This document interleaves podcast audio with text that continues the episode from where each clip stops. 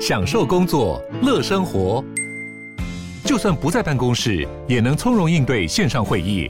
HP Dragonfly 透过专业的 HP Presence 设计，内建降噪及会议快速键，搭配清晰的 Bang & Olufsen 音效，增强音讯及视讯功能。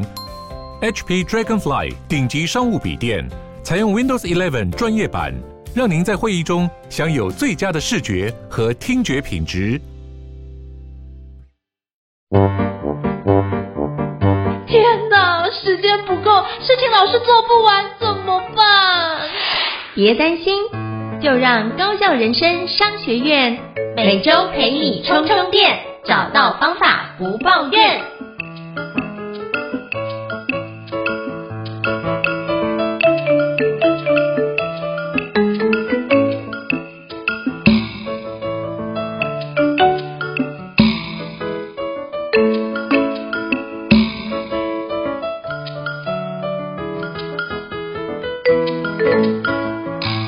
大家好，我是赵英成，欢迎大家来到高校人生商学院 Park 的新书访谈节目。我不知道各位伙伴或是各位听众在职场里面有没有做简报的经验呢？那你在做简报的时候是觉得，哎，你拿到这个题目是开始就打开投影片，然后开始完成这件事，还是说你觉得你规划完花很多时间，但做的一塌糊涂呢？那今天我想要跟各位介绍一本书哦，而且我是觉得非常棒的一本书，叫《四张表搞定所有工作简报》，百大企业指定名师高胜算简报攻略。一秒把话说进对方心坎里啊！那这本书的作者也是我非常佩服的一个老师，就是羽翼企业管理顾问公司的总经理林怡景老师啊。那林宜景老师在这个业界已经非常非常资深，还有也是我非常尊敬的前辈。那包含在简报里面，就帮护国神山群上了四百多梯的一个简报课程哦，也是非常知名的一个杰出老师。那今天非常荣幸又邀请到怡景老师来跟我们分享，就是他的新的作品。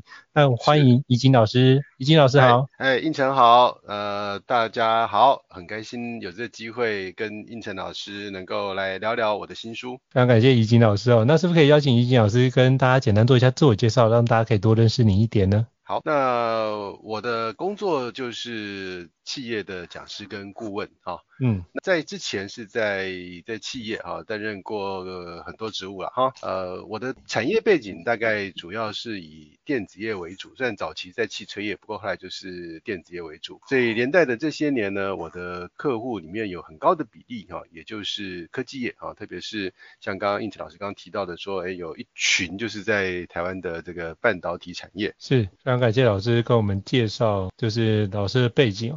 那我也想要请教老师，因为嗯，老师出版这一本新书就是四张表搞定所有工作简报。那当初会出这本书的一些契机，或是是什么样的一个机缘，让老师想要出版这本书呢？好，第一个哈，刚刚有问到说我的这个我现在工作嘛，其实嗯，我离开企业之后开始担任培训顾问之后，我的第一门课程就是简报技巧。好。哦那可能可能也就是因为一开始是简报技巧，那口碑也还不错，所以慢慢就扩散开来，所以变成说，呃，我教的课其实范围呃有有几个主要的领域，但是简报这个变成其中是一个呃占比很高的一个课程。那特别是回到我刚刚讲的，在这个半导体产业里面，就我们所谓的护国神山群里面哈，这个课的比例非常高啊。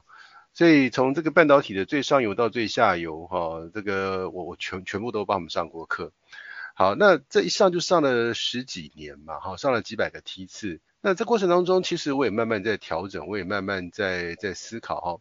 一开始比较没有那么架构，那么有架构。一开始有步骤，但是没有那么明确的表单配合。可是慢慢慢慢的，我就发现，哎，简报越看越多，可是呢，却发现我们就所谓的大道至简嘛，哈。嗯，这么多形形色色的简报，其实我后来发现，其实四张表就可以总结了。好，不过这个地方我可能要先做个说明哈，我我对简报的概念可能跟有些人对简报的概念不太一样。好，我在书里面也有我有特别谈到，像我这边讲的简报基本上是工作简报。好，那比方说可能可能各位很多看到很多很精彩的简报是在所谓的 TED Talks 好上面看到的，那那个跟我的这个定位就不太一样。好。所以我我这门课程的这个简报呢，基本上第一个是，特别是适合在工作上面使用。第二个，我们追求的不是那种台下如如雷的掌声，我我们追求的是呃，就是我在书中强调了说，让别人帮你做事，或者是让别人知道你有做事哈。他讲的更直接，也就是出一张嘴创造绩效啦。哦，所以这个基本上就是这个这本书的对简报的定位。是，可我觉得这个非常厉害，就出一张嘴可以创造绩效，我觉得大家都很希望，因为不然的话，我会发觉以前做简报做的就是熬夜加班啊，然后做完之后，主管跟我说，哎，这个东西不能用，好，我就觉得那我干嘛花这么多的时间在完成这件事？所以我觉得大家如果遇到类似的情况，真的可以把怡景老师这本新书《四张表搞定所有工作简报》。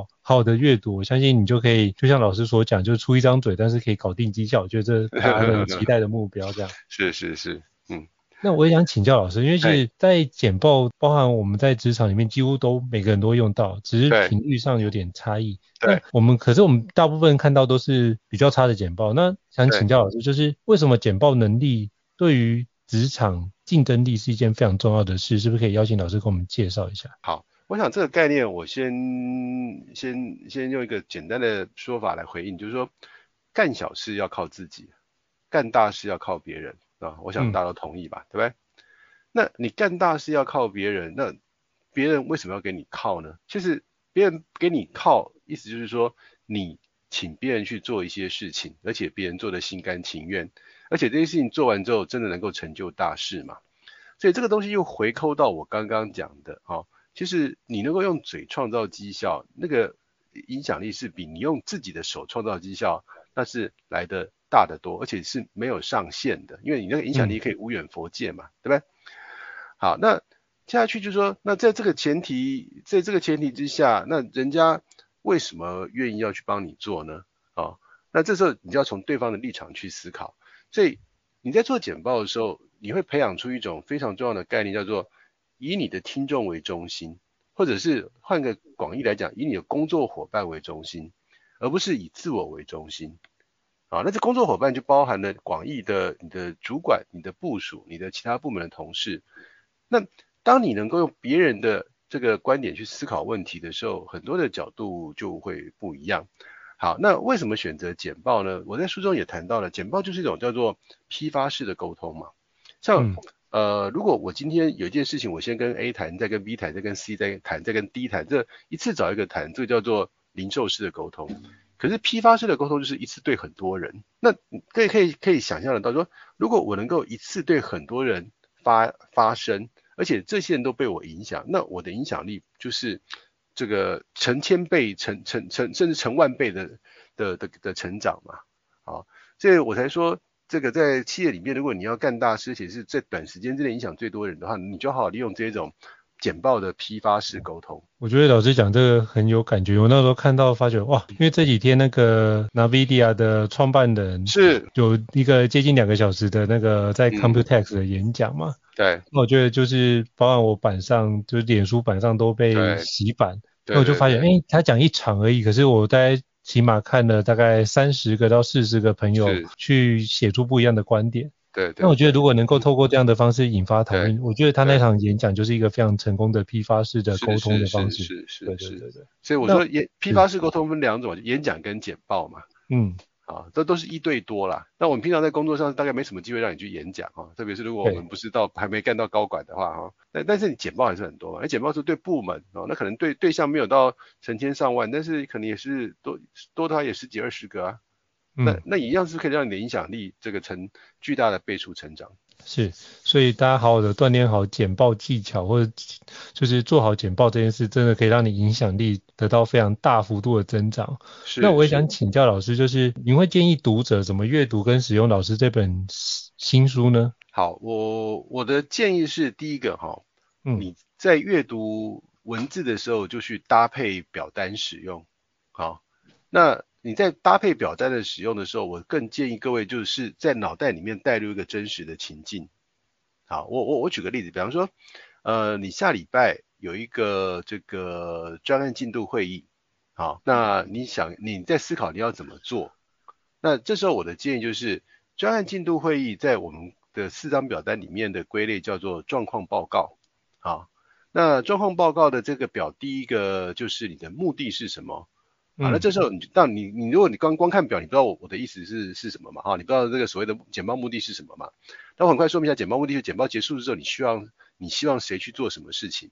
好，那我在书中里面对这个有更深入的一个诠释。好，那你看到那个表单之后，接下去你就去看，哎，什么叫做简报的目的？那去仔细思考，我这个简报结束之后，我这个专案进度会议的简报结束之后，我希望谁去做什么事，或者是我希望老板知道我有做事啊。那像这样子的一个概念，先去理清楚之后，接下去你再用那个表单作为一个 checklist 啊，那接下去一问自己说，哎，那如果这样的话，那我这个报告的要点是什么？那我这个报告需不需要有什么开场白？啊，那我的这个简介是什么？就这样一连串下来，你就会更容易知道说，呃，这个这些材料该怎么去架构，该怎么去掌握。是，所以基本上，就是老师会觉得，就是搭配里面的表单直接做使用。对，那就直接把你要的，就是目前要做的事情，直接套进这四张表单，然后跟着老师的书来念，这样是最有效果的。对对对，对，基本上这是一本很工具导向的书啦。嗯，好，那工具导向的书呢，就要把它当工具来用。好，所以我的建议就是说，你如果在需要做报告的时候，你就先打开这本书，先回到那四张表单，然后先选版型。啊，我这次的报告是属于哪一型？然后开始去尝试的把脑袋的思路用这个结构去引导、去理清。所以就是先确认一下，就是哪一种类型，才不会就是后面要花很多时间做修修改改。对对对，因为我刚刚提到说，嗯、我这么多年看下来，我觉得在工作上的报告就四大类型。嗯。啊，那这四大类型就是商务讯息，然后状况报告、资讯分享、提案说明，就这四种。嗯。所以基基本上掌握这四种，大概就能掌握大部分说工作类型的报告，那基本上就就可以做出很好的一个区隔，哇，真的是很厉害。那我也想请教老师，就是老师，你觉得在写这本新书《四张表搞定所有工作简报》的时候，你觉得最挑战的事情是什么呢？最挑战的事情啊，嗯，其实坦白说没有特别大的挑战，比较比较大的挑战可能是这个编辑在赶在催我时间吧，哈，因为因为呃，为什么我说其实没有特别大的挑战，是因为。这个第一个，这就是我这些年心得的的总结嘛，哦，这、嗯、其实也就是我曾经怎么说，我曾经怎么做，我就把它记录下来哈、哦。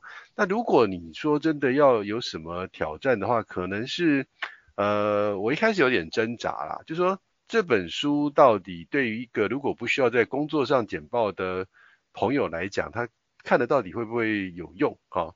不过后来我觉得。可能还是要取舍吧，哈，这个我的这本书呢，就是一个非常工作简报，嗯，我我举个例子来讲，比方说，你今天是呃去去这个地中海玩回来，好，然后呢，你想要在你的这个这个同学的圈子里面，哈，啊，或者是有人邀请你说，哎，你去从你去从地中海回来，你可不可以分享一下你在地中海的游历的经验？好，那请在我们的这个呃某个社团里面分享一下。那我必须说，这个表单就不适合啊。嗯啊，所以它不是说真的万用哈，但是至少至少我我锁定的就是在工作上的报告。所以就是如果能够在工作上的报告用更有效或更高效的方式来完成的话，其实你的工作效能是大幅度提升的。对对对对，因为做简报其实是没有太大的产值，可是简报之后的行动才会让你更有产值。这是我在阅读完老师的新书《四张表搞定所有工作简报》里面。我自己有很深的一个学习的心得。对啊，谢谢。因为呃，就回到我们刚刚讲的嘛，因为你这本书的基本和发想是用简报这一种沟通工具来创造绩效，嗯、而绩效一定只来自于行动。对，所以这个书里面就有一个从头到尾非常明确的一个目标，就是我讲完之后，我的听众诶叮当还是没叮当啦。哦，嗯。如果如果你讲完之后，你的听众这个泪流满面，但是都不行动的话，这从绩效角度来讲，还是一场空嘛。对，所以就是有行动才是你绩效，就是有行动才会让你的绩效呈现。那你的行动才会让你的简报这件事变成是价值连城，所以这是非常重要的、嗯。才能才能够创造我们期待在工作上的效益。嗯，是。那我也想请教老师，因为老师过去看了那么多份简报啊，你觉得？一一个一流的成功的简报需要包含什么样的元素呢？嗯、好，其实我觉得一个成功的简报哈，我首先我再强调一次，我现在讲成成功的简报是指的是在工作上的成功简报，嗯，啊，那既然是工作上成功简报呢，我的检验标准就跟有些简报，有些在评论简报的时候标准不太一样。比方说，我可能不太在乎美工，嗯，啊，我甚至我也不会很在乎说他讲这个在台上讲的时候，他那个呃口条是不是非常流畅啊这些的。我我只问一个问题，就是说你这个讲完之后，到底绩效能不能达到？OK，嗯，好，那如果用这个标准来检验的话，我认为一个成功的工作简报一定有几个要点。第一个就是明确的目的。好，你讲完之后，人家一定知道说你要我去做什么，会不会做再说，但是至少他一定很清楚知道你要我做什么。对，好，这是第一个，目的明确。第二个，要点清晰。什么叫要点清晰呢？就是说，如果今天，好，比方说今天应成老师要我去做某件事情，好，那我是他的报报告听众，那这时候我听完之后，我如果问问应成老师说，哎，好，我我你你听你讲完了，我我我大概有点了解，但是。你可不可以用三句话告诉我，我到底为什么应该做这个事情？那一个好的工作简报，这时候这三句话是非常明确的。嗯，那为什么呢？因为回到我们刚刚讲的，如果你今天是要分享你去地中海的游记的话，那个讯息不用非常的，那个资讯密度不用很高，因为本身就是一个享受，对不对？听这个报告本身就是一个享受。是。可是你在工作上的报告不一样啊，你一定要能够确保说你的听众在最短时间之内有。catch 到那个真正的重点，而且这个重点是能够让他产生行为的。所以第一个一定有明确的目的，第二个有清楚的重点，第三个是这些重点从听众的角度来讲是会愿意让他们去改变、去有行为的。这就会连接到我刚刚讲的，你必须是以工作伙伴的观点来思考事情。嗯。那我也想请教老师，因为其实包含很多简报的时候啊，嗯、那比如说我们跟主管提报一个专案，那主管可能会说，嗯，这个东西我再想想再看看，嗯，那可能没有，他可能有可能是他有其他事情要忙，可是我觉得更多的时候是主管不好意思当面跟你讲说你的简报需要做调整，嗯哼，所以或者是你的简报的解决方案我觉得不够好，嗯哼。那我们怎么去，就是以听众为核心来思考，他到底要什么东西？那其实很多人这件事如果没抓到，其实后面的简报都白做。OK。那我想请教老师，那我们怎么样去做那个听众以听众为核心的一个评估，怎么做比较合适呢？你是说怎么评，怎么去了解他们的需求，还是说对，怎么了解他的需求以及他就是听众对于需求什么样的一个期待？好，这个我第一个我在书中有给两个架构嘛，哈、嗯，叫 PSCK。就是你在分析听众需求的时候，你可以从他的个性、职位、态度啊、呃环境因素，还有知识这个角度来去分析。比方说，如果你的听众是高阶主管，那你就讲钱就对了，废话少说。嗯，因为高阶主管最在乎经济效益，他一定问你花多少、赚多少，就这样，知道有没有风险？那如果你的对象是基层的同仁的话，他一定问。哎，我我知道这个 SOP 走是能够早点下班吗？还是我要加班加更晚？他在乎的是实质的好处嘛，对，不对？对。好，所以我说这是第一个，这就是我们在做简报界，你要先从先穿别人的鞋子去思考，这第一个。嗯。好，那第二个，你在这个报告的过程当中，包含像应成老师刚刚讲说，那我我我讲完之后，我到底讲的有没有说动他的心呢？还是他只是在不好意思跟我讲呢？这个时候呢，我的建议很简单，就是你也不要猜。你就很诚恳的去问，好，嗯、第一个问一定要问，第二个态度要很诚恳。好，举个例子来讲，比方说现在胤胤丞您是我，你是我，你是我主管啊，你是你是赵经理，好，我我跟你报告完之后呢，你不置可否，啊，那这个时候呢，我就可以说，哎，经理，我我很想知道说，呃，这个报告您听完之后有什么地方需要我调整的，那我下次再跟您报告的时候，我才可以更满足您的需求。所以可不可以请你让我知道你对我刚刚的报告有什么建议，或者是有什么地方调整才能够更满足您的需求？各位，这种好了，除非你碰到那个真的很机车的老板哦，否则我自己当主管那么多年哈，第一个我还说说实在话，还真没几个部署这样问我。嗯，好，第二个会这样问我的话，都让我感动到痛哭流涕，因为他竟然会想要想要为我所用啊！我讲直接一点就是这样子嘛。对。对，所以你是你，其实很多人会觉得说，老板你心思很难猜，你其实我觉得很简单，你试试看哈，我不保证一定成功，但是我觉得像我们今天的我们就书名讲的高高胜高胜率啊，我觉得你当你这么诚恳的去寻求回馈的时候，大概大多数人都是很很愿意告诉你的，因为你的出发点是为他，不是为自己。对，你是说我怎样才我怎样才可以更符合你的需要嘛？对吧？我是为了你，不是为了我吗？是，所以这样就是以听众为核心的角度在思考，或以主管为核心。所以就是如果觉得很难猜，没关系，我们就问一下，反正被笑一阵子不会被笑一辈子嘛。是非常好，非常好，说得好。对，那我要请教老师，就是像因为今天太难得有这个机会跟老师请教，因为其实像简报里面也会常有遇到，就是呃，比如说某一个主管对于某件事情很强力的反对。对。那通常在会议里面呢、啊，呃，我自己观察就是，通常是如果那反对声音很大声的话，大家觉得说，哎，本来要同意，可是就会观察。嗯、那观察的时候就想说，嗯，那是不是有一些顾虑或疑虑、嗯，然后就很容易把这个议题直接 pending，就是把它延后，说、嗯、我们在就是事缓则圆的状态。对。对那像遇到类似这样的一个情况的时候，那我们也知道说，那个主管讲的可能是个人的观点，但是不是事实。那我们该怎么样在这样的方式去应对呢？OK，想跟老师请教。好，我不敢讲说有一个完美的答案啦，但是其实一个基本原则就是，嗯、一个简报的成功，八成在台下，只有两成在台上，这是我的观点。嗯，好，所以换句话说，他这个主管是是你的同事，他不是一个路人甲、路人乙。那难道你对他完全都不了解吗？或者难道你没有你没有机会去了解他吗？好，如果我我有个非常重要的 project，我需要这个。赵经理同意，那我除了在那个场合，好，在那个大庭广众之下，你明知道他会反对，你还引还勾引他来反对，那你不如事前先去跟他做一些私底下的沟通。所以我在我的这个书中，我有提到说，你要了解听众的状况有三个方式，叫直接问、间接问跟推测。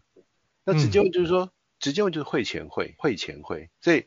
这个，当你会前会有做过的时候，刚刚的问题就基本上比较不会存在，不敢讲绝对，但比较不会存在。好，那第二个，我觉得有一个基本心态就是说，就是我们在讲一些心理学的时候会说，对方不管再怎么不合理的行为，都是当下最好的选择，都是对他而言当下最好的选择，对不对？嗯。所以他为什么会反对？第一个，你千万不要以为他是不理性的啊。我常说，如果你觉得老板没有原则，只是你还不知道他的原则。他他的不理性对他来讲，其实是他你认为他的不理性对他来讲，其实是最理性。所以你一定要知道他的背后的那个前提跟逻辑是什么。那这一回到我刚刚讲的，那你要先去了解他嘛。嗯，因为我之前就是为什么这样问老师请教老师，因为之前就有遇过，就是某个高阶主管，嗯，就是在会议当中直接完全反对。嗯哼嗯哼。那因为那有个背景情境，就是因为。组织重组的的部分，他的部门就被缩编，剩下原来的三分之一左右。对对，所以他当然会反对这件事。所以就如果理解他的背景，但你就知道他反对的理由嘛。OK，对，所以所以我在说这件事情是遇到那怎么样去处理，就是就我那因为老师之前有出过一本简报说，我真的依照老师那个简报书的结构去去对应，就是直接做会前会。啊、那当然是被那个主管就是骂到狗血淋头，可是我们就在正式的会议里面就让那个主管的内容有考量进去，所以他也帮助我们把简报考虑的更完整。是的，是的。那我就发觉，哎、欸，他其实能够理解，虽然说那个情绪还是会在，但我觉得他的那个有有。虽然说还是念我们念一顿，可是他做也有说，哎、欸，其实这两个小伙子也有做了一些事情，是帮我安顿某些事。哎、欸，我觉得他对我们的敌意就没那么深。嗯嗯，也许。对对，所以我觉得老师的教的方法有非常非常好用，所以一定要在这边跟老师报告一下。谢谢。其其实我想再补充一下，就是说，嗯，第一个简报只是沟通的一种工具，嗯，啊，它只是工具之一。第二个。也沟通也不能解决所有的人生的问题，哦，所以其实所有的工具都有它的极限。那我们只能够说，当你了解这个情境，也善用这个工具，然后如果有些部分是不不圆满的，或者是对方不能接受的，那其实那你就只能他不能接受，你就只能接受啊，好，嗯，是。所以我，我我想，我们很多时候在上的课程，不管是什么谈判啊、沟通啊、简报一样，其实这些东西都有它的极限嘛。嗯、对。所以我常说，知不知道是能力，要不要做是选择啊。你先知道对方的想法啊，然后你也是展现诚意去去找找到去寻求 solution 解决方案，但是到最后总有些时刻是你必须要放弃的啊。那在在职场上也是一样嘛。嗯。但就是有些放弃，但我们还是可以在大多数的地方，就如同老师所说的，就是如果你胜算是比一般人高的，那基本上整体加起总起来是一个就是往前进的一个方向。是，就是你的竞争对，呃，不要讲竞争对手，就是你的你的同事，他碰到冲突的时候，他的胜胜率只有五成五，你的胜率有八成五，那这个积小胜为大胜，这以后累积的结果就不得了了嘛。嗯嗯嗯，就差距就很大了嘛。是是是。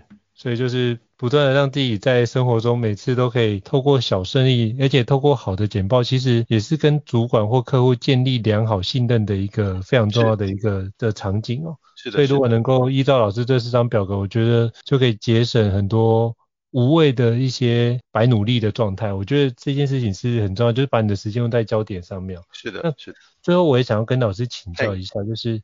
就是老师这一本新书四张表搞定所有工作的简报啊，嗯嗯，有没有什么样的一个新书分享会或者是相关活动呢？哎、欸，目前还还没有哎、欸，还目前还没有，对，那还在还在安排，还在安排，还是，所以嗯，好，谢谢给我这个机会，可是目前还没有安排，还是。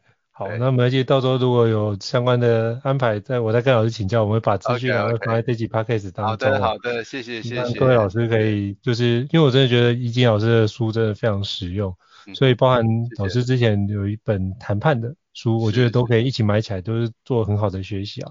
那非常感谢，就是易经老师的莅临来跟我们做这本新书的一个分享哦，也希望各位听众可以有机会的话，真的由衷推荐，大家可以去把这本新书四张表搞定所有工作简报，好好的拜读，我相信你一定可以就是一秒把话说到你的客户或者是你主管心坎里，然后提高你的简报的胜算哦。再次感谢易经老师。好，谢谢，谢谢。谢谢好，那如果各位听众觉得高校人商学院不错的话，也欢迎在 Apple Podcast 平台上面给我们五星按赞哦。你的支持对我们来说也是很大的鼓励。那如果想要听相关的新书，也欢迎留言或讯息让我们知道，陆续安排像怡景老师这样的专家跟各位伙伴分享。最后谢谢怡景老师，那我们下次见，谢谢，谢谢拜拜，拜拜，拜拜。高校人生商学院，掌握人生选择权。